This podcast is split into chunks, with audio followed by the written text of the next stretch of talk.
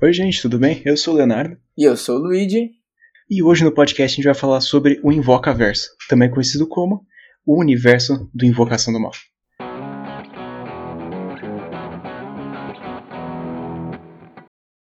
Bom, gente, o Invocaverso, ele é, em partes, muito bom, mas em outras partes ele também é muito filme de, de Hollywood. É basicamente um universo, quase como o universo cinemático da Marvel, só que mais fraco e com menos dinheiro, mas feito para o mesmo propósito, ganhar dinheiro, basicamente.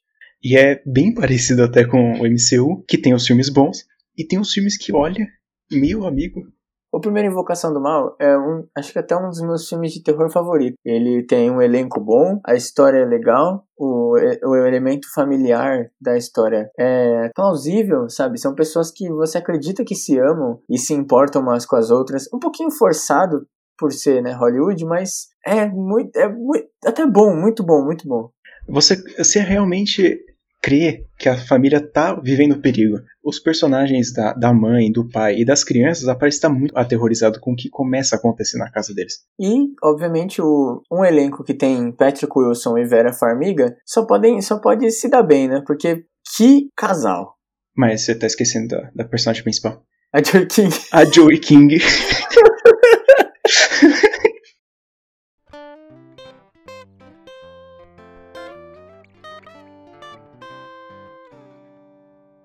Não, de fato, eles mandam muito bem como casal. Casal paranormal, que eles fazem todas essas coisas. E cara, como é fácil você comprar a história deles. Você olha para eles e fala, mano, eles nasceram para isso, parece. Pra quem não sabe, o Invocaverso, né, ou pelo menos o Ed e a Lorraine, são baseados num casal verdadeiro. E eles têm até um livro que eu nunca li, tenho vontade, minha mãe até tem o livro, mas eu nunca, nunca cheguei a ler ele. Mas, tipo, é, é uma coisa que eu acho que até a própria Lorraine, antes de morrer, ela falou que o filme, tipo, a química deles era incrível. Não, e o que eu acho muito legal do Ed da Lorraine é que eles têm um museu sobrenatural na vida real. Então, tipo, eles têm uma salinha que nem no filme, exatamente. Que tem todas as coisas sobrenaturais, que tem a pessoa que vai. O padre que vai jogar água benta todos os meses. Cara, é um background foda de filme. É quase um sonho para nós que gostamos do, do, do, sobrenatural e de terror, né? O, o background desse filme é sensacional. E ainda mais quando aparece no final, baseado em fatos reais. Você já fica com, em choque. Porque essa é uma frase maldita, que em todos os filmes que, você, que ela coloca, o filme instantaneamente fica infinitas vezes mais aterrorizante qualquer filme. Pode ser o pior filme do mundo, pode ser o, o filme do Slenderman. E o pessoal coloca baseados em fatos reais e fala: opa, peraí, peraí que eu tô sentindo medo agora. O filme começa como se fosse um terror sobrenatural de casa mal assombrada. Que aí vai ter alguns incidentes e o pessoal vai procurar alguns profissionais. Só que eles não contavam que eram os profissionais mais fodas do mercado que eles iam convencer. Depois de convencer o casal a ir na casa deles dar uma inspecionada no que está acontecendo, eles começam a ver todas as coisas que a família já tentou fazer para tentar evitar do que a, as assombrações estão fazendo. Como derrubar quadro, bater porta. Todas essas coisas eles sempre estão tentando fazer alguma coisa para tentar parar isso. Até parar o relógio às 3 horas da manhã, que dizem que é, a, que é a hora que os portais do inferno estão abertos, né? Cara, se você nunca ficou acordado de madrugada e se escondeu nas cobertas às três da manhã, você não é parte da comunidade de terror, cara. Bom, mas como a gente falou na intro do, do episódio, o filme inteiro, a família, o casal, é uma coisa muito plausível e é tipo você realmente fica desesperado quando você vê o quanto a família sofreu já na mão do espírito que eles estão enfrentando. Principalmente quando a gente descobre o que é o espírito. E aí as coisas começam a ficar mais pesadas. O filme tem umas cenas muito inspiradas e dirigidas pelo James Wan que são que beiram a perfeição. O James Wan ele costuma usar muito dos jump scares, que são os sustos que o filme dá em você com aquele som alto que faz você ter, pular da cadeira. E esses jump scares, que geralmente são usados para facilitar a dar o espectador medo, esse filme ele funciona muito bem, porque você fica com medinho. Cara, o, esse filme ele chega a beirar a perfeição de um, de um terror bem construído. Obviamente eles têm o clichê de Hollywood e ele tem o clichê tipo da família, mas é uma coisa que a gente compra a história. Principalmente quando a, quando a, gente, quando a gente vê realmente o que eles estão passando, tipo, como o espírito tá, tá, tipo, enfrentando a casa deles. E acontece que, tipo, tem muito clichê de que o espírito foi alguém que amaldiçoou a terra, porque ninguém, não podia ninguém roubar a terra do espírito. Mas, tipo, até isso você fala, cara, isso, você pensa que isso podia acontecer. Porque não é aquele clichê, tipo, de ser alguém explicar, tipo, é, é uma coisa que eles sentem, sabe? Isso é uma coisa que, como os Warren, como Ed e a Lorraine existiam, você, se você conhece a história deles, tipo, a, a Lorraine, que ela explica para a família o que está acontecendo. Não é um, negócio que vem alguém aleatório, tipo, sabe, e, e conversa. É realmente a gente fica, a gente assiste o filme na, na, na visão do, do, tanto do casal quanto da família. E isso que é uma coisa legal, porque a gente consegue entrar na história dos dois e a história dos dois se juntam, depois eles entram na própria história separada e ficam juntos. Mas o filme conta com uma das cenas mais excepcionais de exorcismo, que eu acho muito legal. A cena no porão, todas essas coisas que acontecem, eu acho muito diferenciada comparada aos que a gente vê hoje em dia. Tudo bem que hoje em dia não faz muito tempo. E até os clichês, como a gente já comentou, eles são muito bem usados. Por exemplo, a gente tem um policial que obviamente ele não acredita no sobrenatural. E ele, quando ele presencia e participa desse exorcismo e participa da, da, da atividade na casa, ele vê que, que a coisa é séria, não é brincadeira. Não é um daqueles personagens céticos que ele fala assim: ah, não, acabei de ver um fantasma ali tocando piano. Ah, não, tranquilo, eu acho que isso foi só o vento, entendeu? Ele vai lá e começa a acreditar. E é um personagem muito legal também. Ele contribui muito pra história. Sim, e até, cara, todos os personagens do filme são muito bons. Até o assistente dos Warren são muito bons. Com todos esses eventos paranormais que estão acontecendo na casa, o cachorro morre eles mataram o cachorro. E aí você sabe que o espírito é difícil de se lidar quando ele faz uma crueldade dessa. Cara, porque quem mata cachorro, velho? Você pode todo mundo. Você já, já assistiu um filme que você tava cagando para qualquer personagem. O cachorro não, velho. Bom, e acho que deu pra reparar, perceber pela nossa review por cima, sem spoilers, que é o que a gente tenta fazer aqui no nosso podcast. A gente adora esse filme. Ele provavelmente é o ponto alto da franquia, mas ele é muito bom. É um filme que eu já assisti muitas vezes com o Léo, com a minha mãe e com, com meus irmãos. É um filme, cara, que toda vez que você assiste, sabendo os, os, sustos, sabendo que, tipo, no final vai dar tudo certo, sabendo que o cachorro morre, tudo que você sabe que acontece, mas você fica tenso e você fica torcendo pra não acontecer o que acontece. O filme é de fato muito bom. O, tem um personagem foda, tem a, tem a trama que, mesmo parecendo ser bem simples, é meio que revolucionária e trouxe. Esse filme é responsável por trazer o terror pro mainstream. Porque antes era só o que tinham feito de diferente era o sobrenatural, do mesmo diretor, do James Wan. E só. Porque de resto, os filmes só foram evoluindo depois no Invocação do Mal. E é claro, a gente diz assim, mas existiram outros filmes sobrenaturais antes disso, como Atividade Paranormal, que foi revolucionário pro, pro cinema no geral, né? Por, por ser muito barato de se fazer e arrecadou muito dinheiro. E foi um dos principais filmes daquela época também. Sim, e foi até o, o Sobrenatural e o Invocação do Mal foram os filmes que explodiram o terror sobrenatural. Porque antigamente a gente tinha o, os Jason, o Michael Myers, né, os slashers, o Fred, o, o, né, o Leatherface, a, gente tinha né, nossos slashers. E aí depois o filme, o, o terror começou a virar meio pastelão, porque tinha o sei, o que vocês fizeram no verão passado, Pânico, os filmes que era, tipo, queriam fazer graça de ser filme de terror. E aí chegou Sobrenatural e Invocação do Mal, que explodiu o terror sobrenatural. Como já é esperado, um filme que faz sucesso vai vir com uma continuação que todos os fãs pediram e foram atendidos, que é Invocação do Mal 2.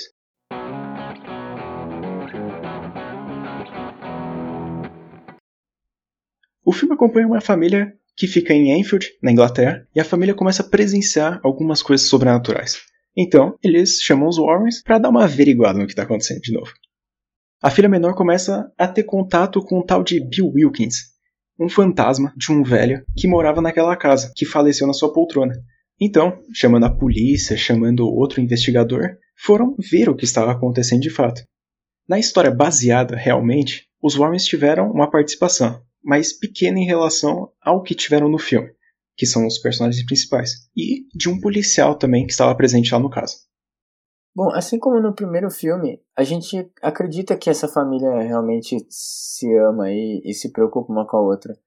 Principalmente pelo fato de que é só a mãe, o pai não tem mais. E quando chega o Ed e a Lorraine, eles trazem um ambiente feliz para a família. Obviamente é uma coisa tipo muito roteirizada pra gente gostar do, do casal Warren, mas o Patrick Wilson e a Vera Farmiga, eles vendem muito bem isso, porque, cara, além de ser um casal incrível, eles parecerem ser um casal incrível, eles atuam muito bem. Então a gente realmente acredita no quanto eles se preocupam com a família. Por exemplo, nesse filme, a cena onde o Patrick Wilson, né, o Ed, começa a tocar a música no violão e a família toda para e a casa fica calma, até o espírito se acalma nessa hora. É uma coisa que, tipo, você sente que é verdadeiro.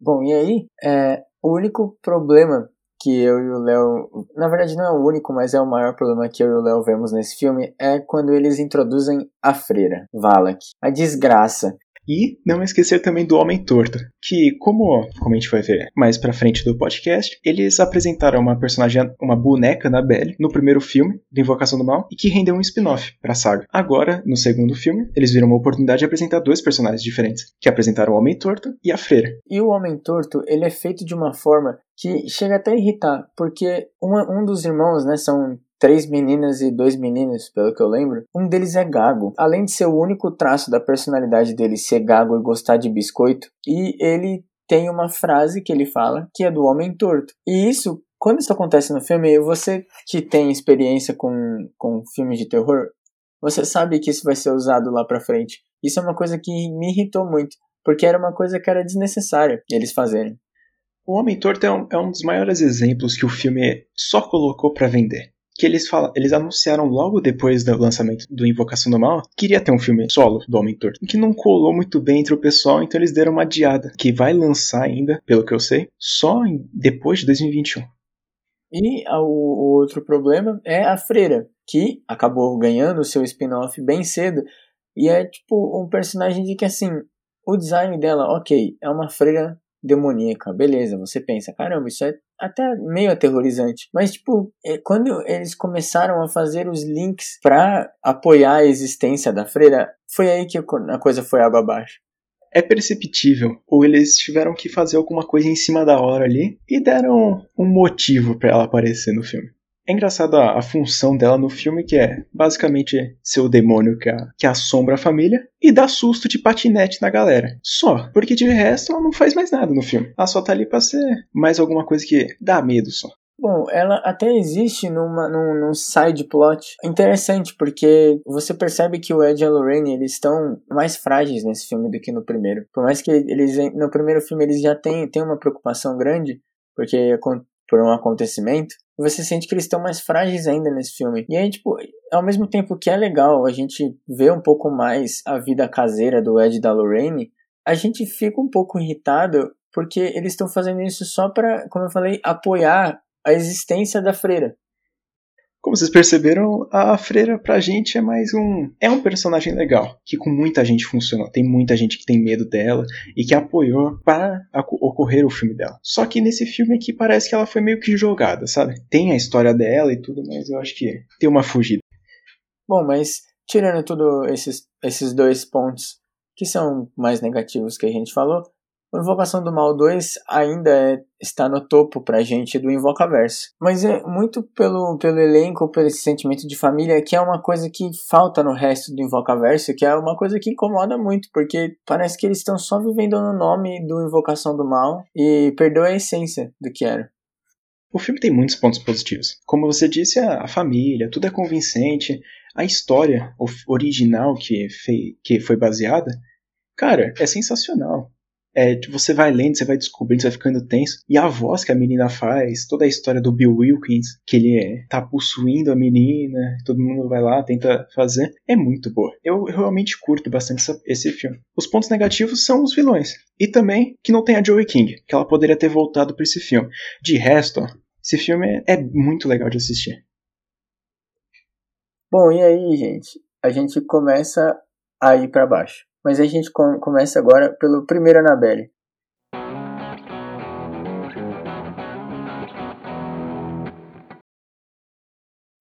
Como o Léo falou no Invocação do Mal 2, a Annabelle é uma boneca que existe na vida real, que é alegadamente ela tem um demônio dentro dela. E assim, no primeiro filme da Annabelle, a gente tem o casal que tá, tá pra ter uma filha. E aí, isso não é spoiler, porque é tipo, primeiro, primeiros 10 minutos do filme. E basicamente, eles estão esperando uma, um, uma criança e eles têm uns vizinho, um casal vizinho que tinha uma filha adotiva que sumiu. E aí, logo no começo do filme, a gente, tipo, tá se acostumando com a vivência do casal, que também é um casal que tem certa química, menos que o, que, a, que o Patrick Wilson e a Vera Farmiga, porque é impossível. Mas, tipo, é, eles são até assim, convincentes. E aí, o que acontece é que o, o casal vizinho é assassinado pela filha adotiva, que fazia parte de um culto. E aí ela entra na casa do, do casal, da Mia e, e o John, ela pega a boneca Annabelle, que até esse ponto era normal, e ela fica brincando com a boneca. Então o, o, cara que tá com ela esfaqueia a Mia bem na barriga, e aí o John briga com eles, eles tinham chamado a polícia porque eles ouviram os gritos do, do casal vizinho, e a polícia chega e mata as pessoas. Quando ele mata ela, o sangue da, da mulher cai, escorre e entra na boneca. E é aí que nasceu a Annabelle. Mano, é incrível. Como o filme já começa estranho. Porque vamos lá, a mulher, ela morre, cai sangue na boneca. E a protagonista continua com a boneca. Ela vai lá, tem a filha e deixa a boneca lá dentro da casa, tranquila. Sendo que o casal era responsável por fazer seita. Não sei, cara, eu, eu fico perplexo real com isso.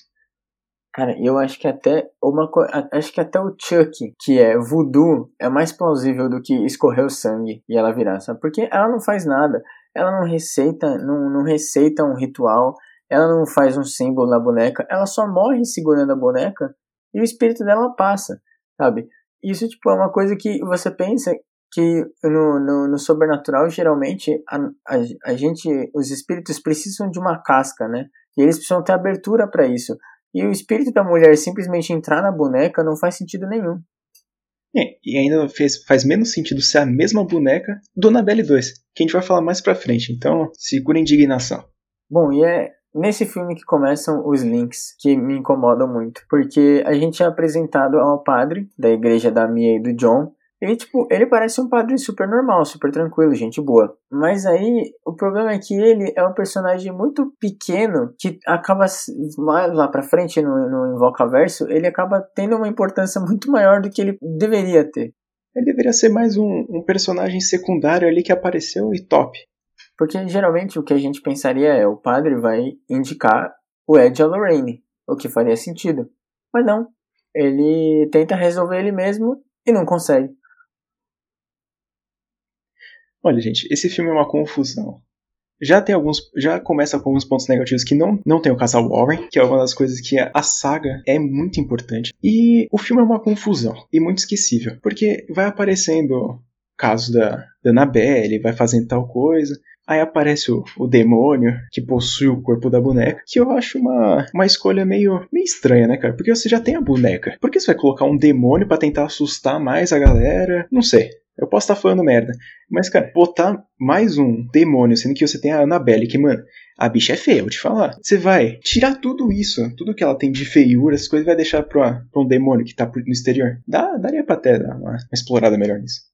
Pois é, cara, isso é triste, porque, por exemplo, o Chuck, que eu, que eu já citei nessa review, ele é o maior medo que ele dá é ele ser o boneco que anda, o Chuck anda e fala. E a Annabelle não faz porcaria nenhuma, cara. Ela simplesmente existe lá. E ela, tipo, tem. E até no momento tem uma cena que é muito específica, que me irritou muito. Que a Annabelle começa a levitar. E aí você fala, mano, é agora. É agora que a boneca vai começar. E aí é o demônio que tá levantando ela. E isso brocha muito. Nossa, demais. Ainda mais aquela cena do elevador lá, que é típica de filme de terror, que a pessoa vai lá, clica para subir, não sobe, aparece no mesmo andar. Aí tem um demônio na escada. Cara, esse filme aqui é muito esquecível, como eu tinha dito. Ele começou uma franquia, ele foi lançado logo depois de Invocação do Mal, passa longe da qualidade de Invocação do Mal. Um. Com certeza. Isso mostra o quanto uh, sequências assim não devem ser feitas. Porque o James Wan não dirigiu e ele acho que não teve nenhum. não fez parte nenhuma do processo criativo desse filme. E tipo, cara, é, assim como a Freira, que a gente vai falar daqui a pouco, é uma imagem que os fãs, tipo, construíram como, nossa, essa boneca é assustadora. Mas, tipo, cara, essa boneca, ela só existe porque ela existe na vida real, na casa dos Warren na vida real. Mas, tipo, no filme não faz sentido, sabe? Porque nas duas invocações do mal era um, um espírito. E de repente a boneca vira o centro. E a boneca não faz nada. E isso incomoda muito. No primeiro filme, quando ela é apresentada do Invocação do Mal 1, ela é muito bem feita. A história por trás dela, que ela vai lá e escreve os bilhetinhos, faz essas coisas, cara, você realmente acredita que seria um personagem foda pra série. Só que aí eles desperdiçaram, não digo que desperdiçaram muita chance, mas que filme de boneco assombrado a gente tem de monte no cinema. E o único que deu certo foi o Chuck. Bom, e isso acho que é a última coisa que eu tenho para falar desse filme é que Cara, ao mesmo tempo que é um ponto positivo, é um ponto negativo. O demônio, ele é feito é practical, né, que eles chamam, que é o demônio realmente é maquiagem, ele é uma pessoa que está atuando como demônio. Só que ele parece com o demônio de um clipe do Panic at the Disco, cara. É, igual. Você falando agora, é igual. Ele é todo preto, com umas, uns desenhos, uns chifres. Cara, será que é o crossover? cara, eu espero, porque eu queria ver o Brandon atuando num filme desse. Mesmo sendo um filme bem ruinzinho, que a maioria do pessoal não gostou, tiveram, uma, tiveram mais duas. E agora a gente vai falar da Annabelle 2, Criação do Mal.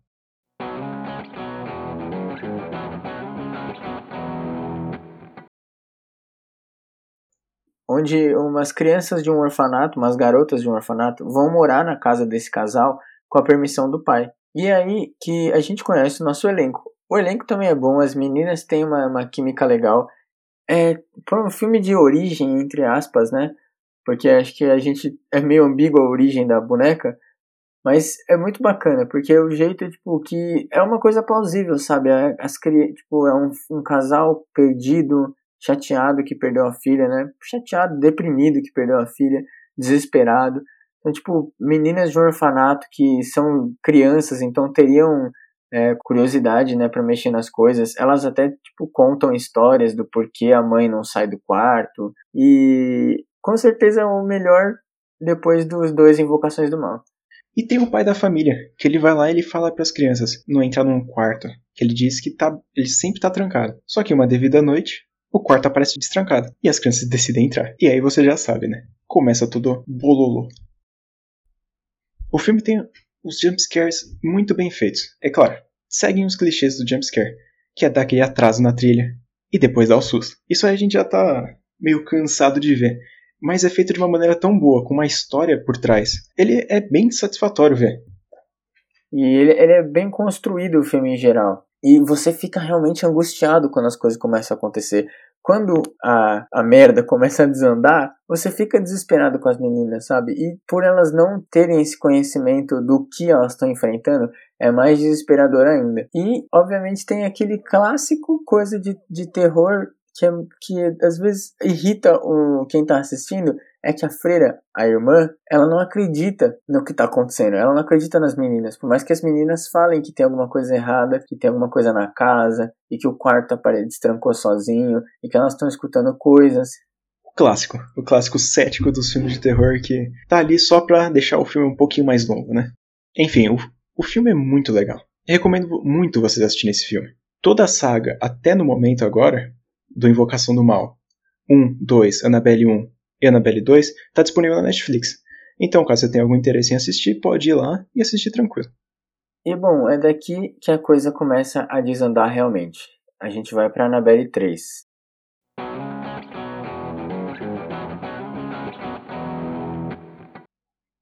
O que é Annabelle 3? Cara, eu vejo Annabelle 3 como como se fosse um, um Invocação do Mal 2, só que eles falam, mano, quer saber, ó? Mas foda-se. Se antes eles tinham divulgado, tinham feito dois personagens para vender depois em filmes separados, no Annabelle 3 é, é, é isso. A trama é bem básica, que é a da menina, da babá, que vai cuidar da filha do, dos Warren. Ela chama uma amiga pra casa dela. Os Warren estão viajando, então não tem como ele meio que salvar os dias. Então, ela, amiga da babá, vai lá, abre a porta que está escrito não entre, olha para a boneca Annabelle com uma placa enorme do lado fala não abra, ela vai lá e abre. Beleza, ok. Ela vai lá e vai tocando em todos os objetos. Aí você fala, mano, que personagem estúpido. E aí já começa o filme triste. Que você fala, mano, o que, que vai vir desse filme? Cara, o filme me lembra um episódio de Scooby-Doo, cara, sabe? Porque eu acho que. Lembra no, primeiro filme do Scooby-Doo, quando o, o museu começa a vir à vida e, e, e os monstros começam a voltar? É basicamente isso. É, ela vai lá, ela libera a Annabelle, que vai lá e fala, quer saber, ó, vou liberar todos os monstros aqui dessa sala. Aí você vai ver o barqueiro, que eu já vou falar em seguida, vai mostrar lobisomem, vai mostrar todos os personagens possíveis que tem naquela sala. E se der certo, eles fazem um filme, né? O filme, como você disse, do Scooby-Doo, é praticamente bem parecido. O terror não é tão presente nesse filme. É mais um filme só pra resolver o um, um mistério ali, porque ele não tem causa nem consequência. Ele começa o filme num ponto, parece que ele roda o filme inteiro e acaba no mesmo. Então, tipo, não tem nenhuma consequência real da menina ir lá e fazer essas coisas. É só um, ah, beleza, aconteceu aí. É tipo um vamos, vamos dar um sustinho aqui e sair do cinema feliz. Exatamente. Bom, como a gente falou, o filme é basicamente uma macarronada. Ele é uma, uma palhaçada. Esse é provavelmente o maior. Esse é provavelmente, como o Léo disse, é o filme que ele tenta abrir o leque de uma forma, tipo, porque eles literalmente falam, como a gente falou lá no Invocação do Mal 2, que aparece o Homem Torto e a Freira. Nesse aqui, como eu disse, eles abrem o leque e eles estão atirando para qualquer lado, sabe? Eles estão tipo, o que que deu, o que que assustou a galera, o que que a gente pode usar para fazer mais dinheiro? Como eu tinha falado do barqueiro, é um personagem que é engraçado que eles vão durante o roteiro, durante as cenas, eles vão explicando a história do barqueiro, as motivações, o que que ele é, essas coisas, para ele aparecer no filme, dar uns sustinhos, essas coisas que aí você já tem o background. Então você sabe o que, o que, que é o personagem, se você gostaria de ter um filme, essas coisas. Eu, por exemplo, não gostaria, eu acho um puta personagem merda. Mas esse filme aqui eu acho que ele não traz nada além. Eu acho ele melhor que o primeiro Annabelle, porque o primeiro Annabelle realmente não faz nada. Esse terceiro filme aqui tem a, tem uma, a personagem principal, que é a menininha. Ela, é, ela, a atriz que faz ela é muito boa. Só que o filme vai lá e bota ela para falar algumas cenas, algumas falas de ação, sabe? Aquelas falas genéricas ah, eles não sabem que a gente tá aqui, a gente tem que fazer tal coisa. Nossa, dá uma incomodada. Cara, realmente, e eles ainda tiveram a audácia de colocar Annabelle no título, Annabelle 3 ainda, porque assim, no Annabelle 1 e no 2, a gente, tipo, a boneca, ela ainda era uma presença. Mas nesse aqui, eles falaram, bicho, tamo, tamo nem aí, sabe?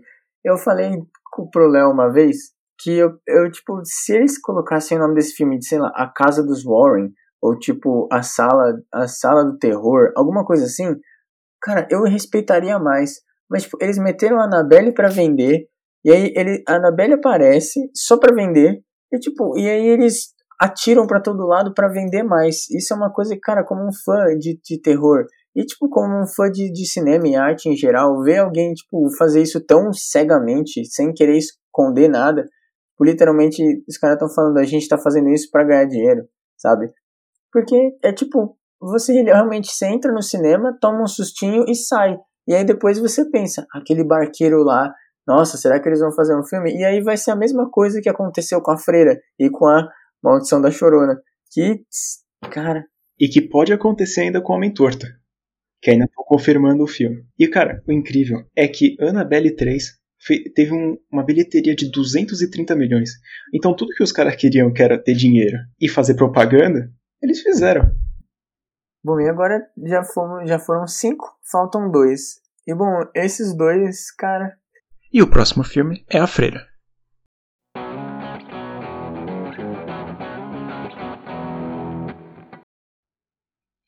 A Freira é aquele clássico filme genérico que você vai estar. Tá, você vai assistir só porque faz parte do Invocaverso. Porque se fosse outro filme, você nunca iria assistir um filme da freira. Porque é o, é o máximo que pode. É um dos máximos que pode assim, atingir de clichê. E cara, incrível que. Eu já deixando claro, né? Eu acho que vocês perceberam na minha fala.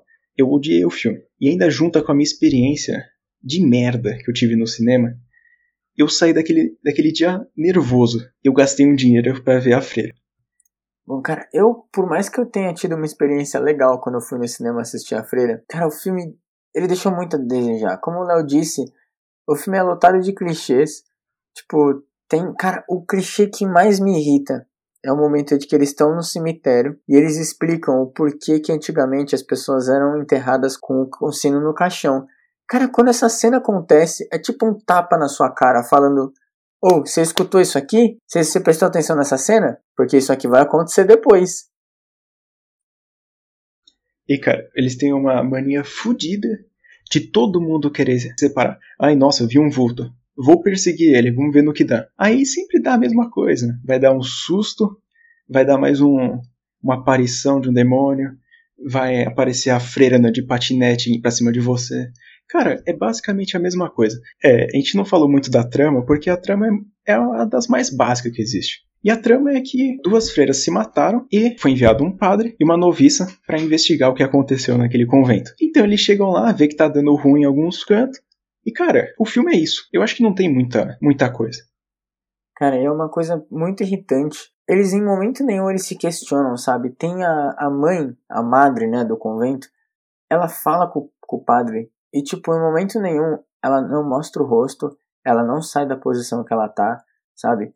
Tipo, Cara, você fica vendo isso e você fica tipo, mano, sabe, o padre não ia reparar que tinha alguma coisa errada com a mãe. E, e, assim, as, as freiras que se mataram no começo do filme também é uma coisa muito irritante, porque basicamente elas liberaram o espírito da freira do mal, a freira demoníaca, o Valak. Elas liberaram ele e não tem razão pelo qual elas liberaram. Elas só abriram a porta e falaram: foda-se. E a única coisa eu acho que é para mim é claro que se salva nesse filme, é a atuação da Thaisa Farmiga, que, creem, é irmão da Vera Farmiga. Então, ela manda muito bem no papel dela, que eu acho que, dá, que se passa, é a melhor personagem de longe. Tem o franco-canadense, que é mais ou menos o, o alívio cômico que tem no filme. E tem o padre, que ele não faz nada quase no filme. Cara, cada um deles tem uma experiência diferente que eles sofrem no filme, sabe? E é tipo literalmente o que o Léo falou no começo. Eles se separam sem razão e eles enfrentam, tipo, o susto sem razão. E, e, é tipo um susto assim de que o poder, assim, a freira da Invocação do Mal 2 foi mostrada com tanta força. E tipo, por que ela mata o convento inteiro? E por que, sabe? Tipo, não acontece nada. Não, ela mata a galera com uma facilidade e ela demora uma hora e meia para matar dois personagens que tá totalmente vulnerável. Não dá, não tem explicação esse filme.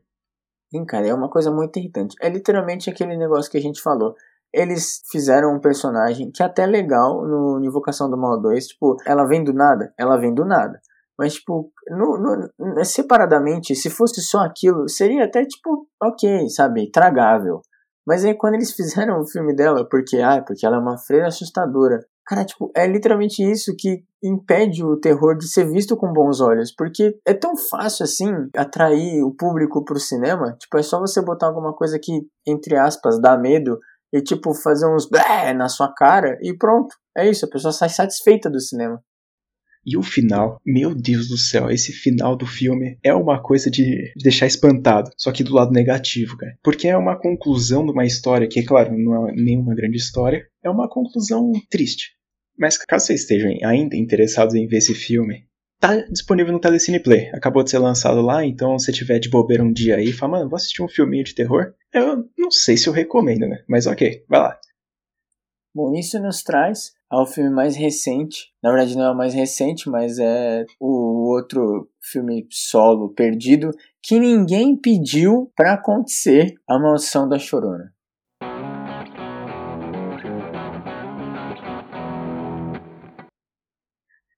Os caras tiveram para escolher o personagem no Annabelle 2. Apresentaram um monte de personagem. Os caras vão pegar logo o que não apresentaram. Meu Deus. Cara, a única coisa boa desse filme é que a mãe principal é a Velma, do Scooby-Doo. Tipo, é a única coisa boa do filme, é você ver a Velma. Porque, cara, o resto do filme é intragável, cara. A origem da, da Chorona, que é uma lenda urbana do México, e aliás, tipo, eles colocam uma lenda urbana do México nos Estados Unidos. Agora que vem a conexão, né? Porque eles têm que fazer uma conexão para ser chamado de universo conjunto, né? Que eles falam, não, vamos conectar? É com o padre, Dona Belle Uma. Aquele personagem tanto faz que você viu lá. É, é incrível. E o que ele faz no filme da Maldição da Chorona é nada também. Ele vai lá e passa o que deveria fazer e, e recomenda um ex-padre que tem experiência com as magias alternativas, essas coisas, para ajudar a família, que é composta pela Velma, e por duas crianças, que elas começam a, a ver a chorona em outros lugares, e é isso. Não, é, esse filme é, é uma trama tão básica que não tem muito o que explicar.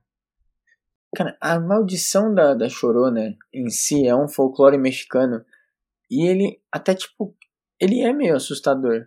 Porque é quase como um homem do saco. Era uma, uma noiva, né? Uma, uma mãe que afogou as crianças num lago. E aí, tipo, ela amaldiçoa as mães. Então, sempre que ela encosta na sua criança, ela vai matar a sua criança.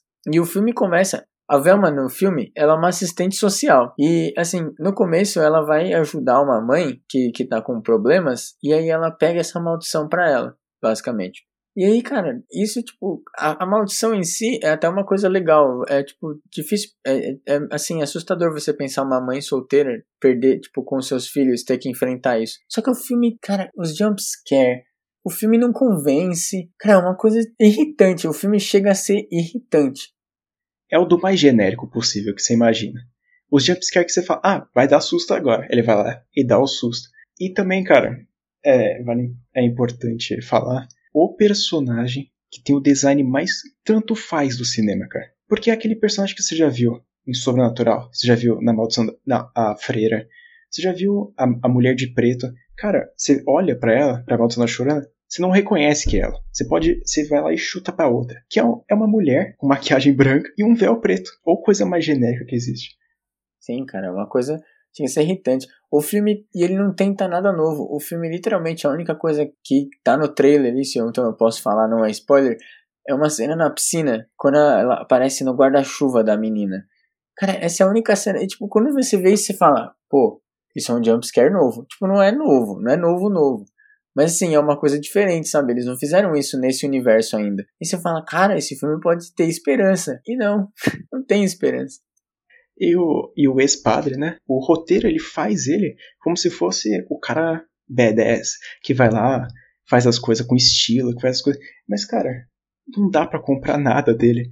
Você olha a situação que tá acontecendo, ele sempre tenta se manter calmo. Só que, mano, o bicho vai matar as meninas. E ele vai lá e vai andando, vai fazendo essas coisas. Mano, o personagem bosta, mano. Eu acho esse personagem tenebroso.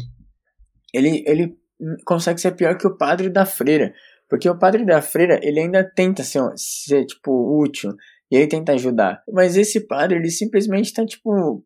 Cara, eu vou usar meus voodoo aqui, minhas, magi, minhas magia alternativa. E se não der certo, você que se foda. E cara, ele protagoniza uma das cenas mais. Meu Deus. Ele vai lá, ele é.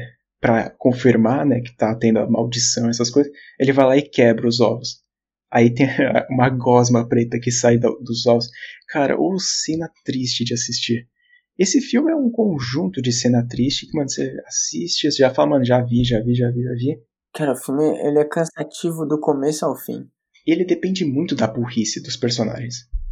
Já para começar a maldição, o moleque sai do carro para ver a cena, a cena de homicídio. E vai lá e encontra a chorona chorando. Olha lá.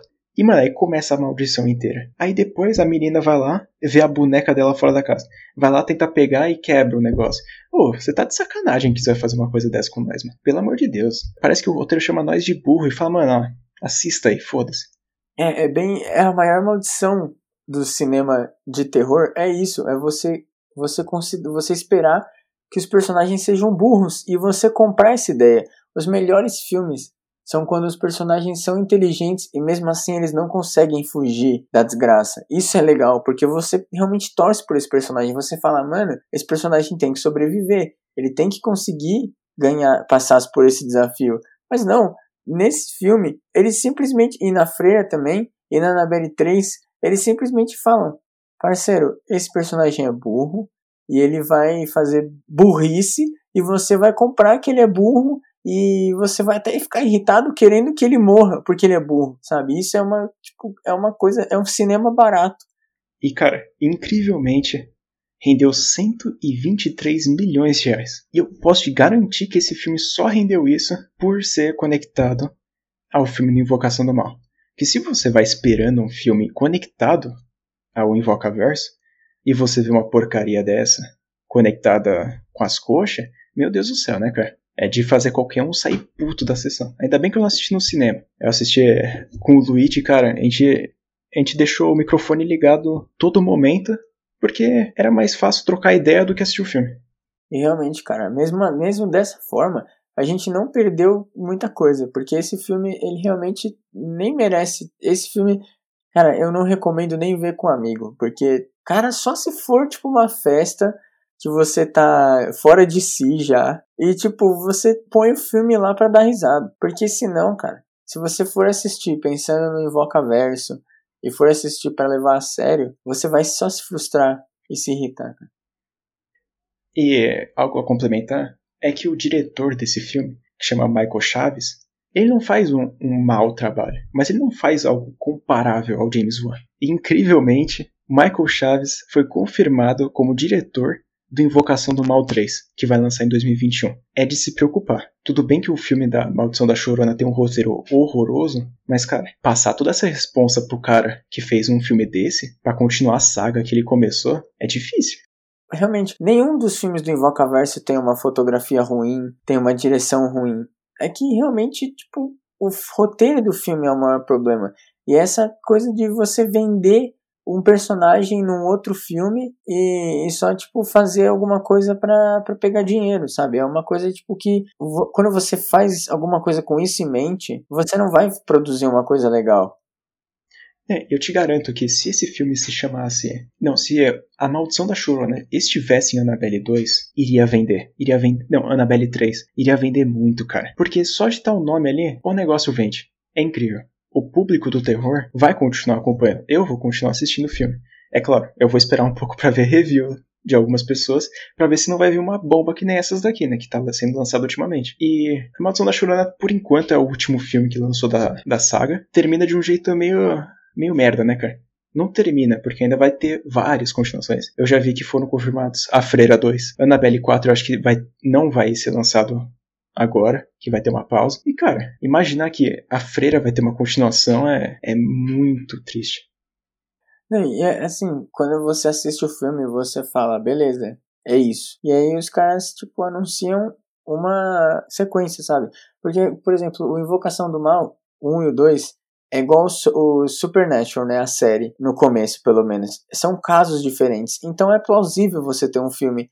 Só que aí, com a Maldição da Chorona e com a Freira, eles fazem um filme com começo, meio e fim, mas o fim não é fim.